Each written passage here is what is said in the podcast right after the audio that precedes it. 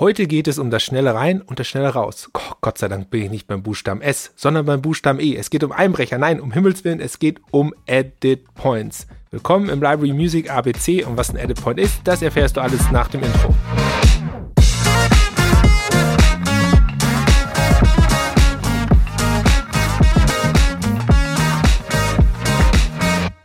Komponisten, die für Ripkey Music schreiben, wissen, wie sehr ich Edit Points schätze. Nein, das ist zu wenig, ich vergöttere sie fanatisch.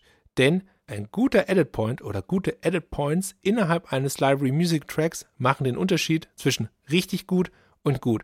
Und vor allen Dingen erleichtern sie deine Arbeit in deinen Projekten, in deinen audiovisuellen Produktionen. Aber was im Henker sind eigentlich Edit Points? Naja, Edit Points definieren in einem Library Music Track die Ein- und Ausstiegspunkte für deine Projekte. Sprich, es sind die Punkte im Track, bei denen du relativ einfach rein und rauskommst. Von Edit Points gibt es natürlich mehrere innerhalb eines Tracks.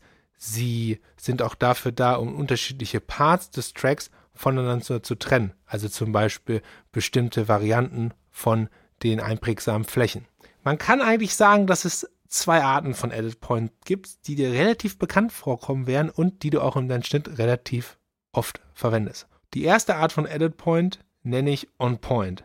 Das sind Edit Points mit einem Akzent, zum Beispiel einem Hit. Diese Form der Edit Points, die eignet sich hervorragend für einen harten Schnitt, also bei dem der musikalische Akzent genau auf dem Schnitt liegen soll. Die zweite Spielart von Edit Points sind die Überlagerungen. Diese Edit Points bieten eher einen musikalischen Übergang im Schnitt. Entweder mit einem Delay, zum Beispiel mit einem Reverb, wo man eher technisch den Hall mitnimmt in die nächste Szene oder mit einer musikalischen Transition.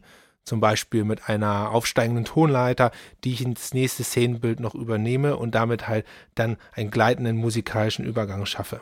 Es gibt viele Arten von Edit Points. Jeder Track bietet andere Edit Points. Je nach Thema können diese Edit Points natürlich ganz unterschiedlich aussehen. Bei einer Piano-Nummer werdet ihr einen anderen Edit Point finden, als jetzt zum Beispiel bei einem Spannungstrack oder bei einem Trailer-Track. Edit Points können manchmal auch, wie ich es gerade schon gesagt habe, ganze Transitions, Stinger oder Bumper sein. Was für dich als Kreativer wichtig ist, dass du die Edit Points in der Waveform, in der Music Search relativ einfach erkennen kannst. Es sind diese offensichtlichen Ruhepunkte, die unterschiedliche Parts miteinander verbinden. Und ich sage es meinen Komponisten auch immer, die Kreativen, die haben heute weit weniger Zeit als noch vor 20 Jahren. Man ist relativ schnell im Schnitt. Man muss auch relativ schnell die Musik aussuchen und auswählen. Und von daher skippt jeder gerne vom Intro zu den Edit Points in die Fläche zum Ende. Macht doch total Sinn, denn ich muss ja wissen, komme ich aus dem Titel wieder raus. Denn rein ist relativ einfach. Raus ist oft das Problem.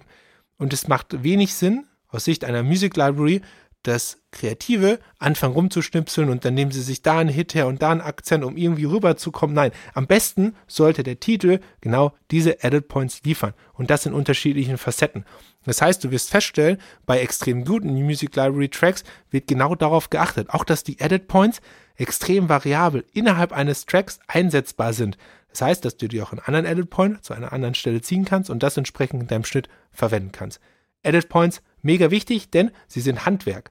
Handwerkszeug für dein Handwerk, dass du dein Handwerk besser machen kannst. Denn wenn man nicht den richtigen Nagel hat, kann man da auch nicht mit dem Hammer den ordentlich in die Wand reinklopfen. Oh, jetzt bin ich irgendwie doch wieder beim Buchstaben S gelandet. Naja, egal. Morgen geht's auf jeden Fall weiter mit dem Buchstaben F. Und was dieser Buchstabe im Library Music ABC für uns bereithält, das erfährst du morgen. Heute habe ich aber noch eine kleine Bitte an dich. Wenn dir dieser Podcast Run gefällt, dann lass mir gerne eine Bewertung da fünf Sterne auf deiner präferierten Podcast-Plattform. Das würde mich mega freuen und motiviert mich auch weiterzumachen. Das ABC ist ziemlich lang. Wir hören uns morgen wieder. Bis dahin, keep ripping.